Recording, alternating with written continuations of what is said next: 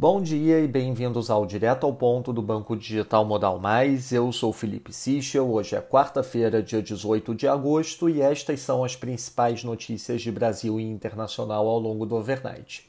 Começando pelo Brasil, em relação à política, o valor destaca que o ministro da Casa Civil, Ciro Nogueira, tentará dissuadir o presidente Jair Bolsonaro de formalizar os pedidos de impeachment contra ministros do STF.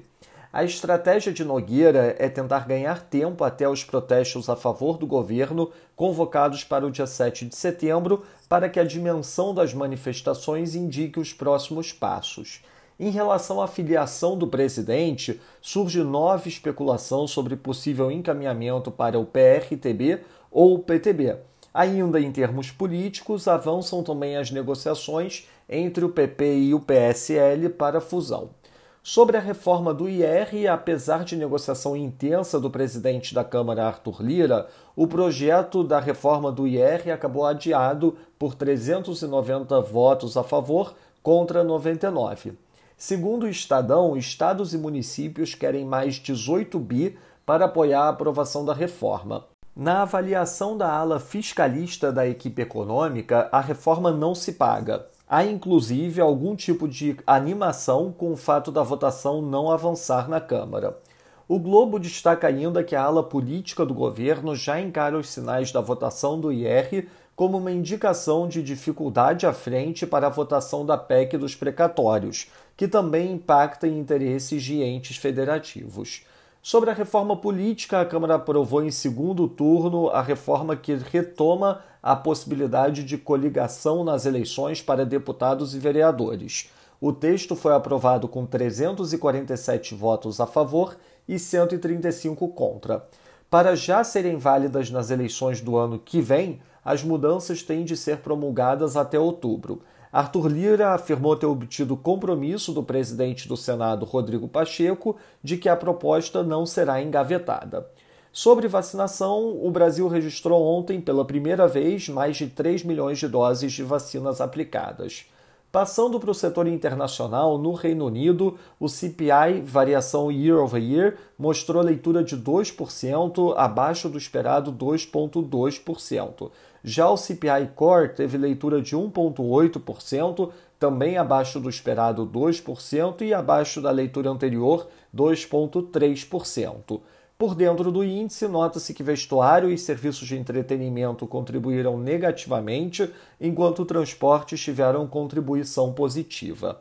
Na Alemanha, com 8.324 novos casos, o país registra a maior quantidade de contaminações desde o dia 21 de maio. Já na Nova Zelândia, um dia após o decreto de lockdown no país, o Airbnb manteve a taxa de juros inalterada em 0,25%. Antes do decreto de lockdown, a expectativa era por uma elevação da taxa de juros. O Adrenor, chair do Airbnb, reforçou que a direção clara da autoridade monetária é no sentido de retirada de estímulo monetário e que estão menos preocupados com os impactos do lockdown do que há um ano atrás. As projeções do Airbnb mostram a taxa de juros em 1,6% no final do ano que vem. Na agenda do dia, destaque às 8 da manhã para as vendas do varejo na África do Sul. Às 9 e meia da manhã teremos a divulgação dos Housing Starts nos Estados Unidos e também do CPI no Canadá. Às 3 da tarde serão divulgadas as minutas da última reunião do FOMC. Além disso, teremos às 11 da manhã o nosso evento em parceria com a TS Lombard sobre os desenvolvimentos macroeconômicos da China. Contaremos com a participação de Rory Green, head de análise para a China da TS Lombard. Nos mercados, o dólar index no momento enfraquecendo 0,09%, dólar neozelandês enfraquece 0,38% na sequência da decisão do Banco Central. Nas moedas de países emergentes, o peso mexicano valoriza 0,19%, enquanto o rand sul-africano desvaloriza 0,07% e a lira turca desvaloriza 0,59%. No mercado de juros, o título americano de 10 anos opera flat, enquanto o Bund, título alemão de 10 anos, fecha 2 basis points. Já no mercado de ações, o S&P futuro cai 0,14%, enquanto o DAX cai 0,18%, e no mercado de commodities, o WTI avança 1%, enquanto o Brent avança 1,12%. Essas foram as principais notícias do overnight. Um bom dia a todos. Até o nosso próximo podcast direto ao ponto do Banco Digital Modal Mais amanhã.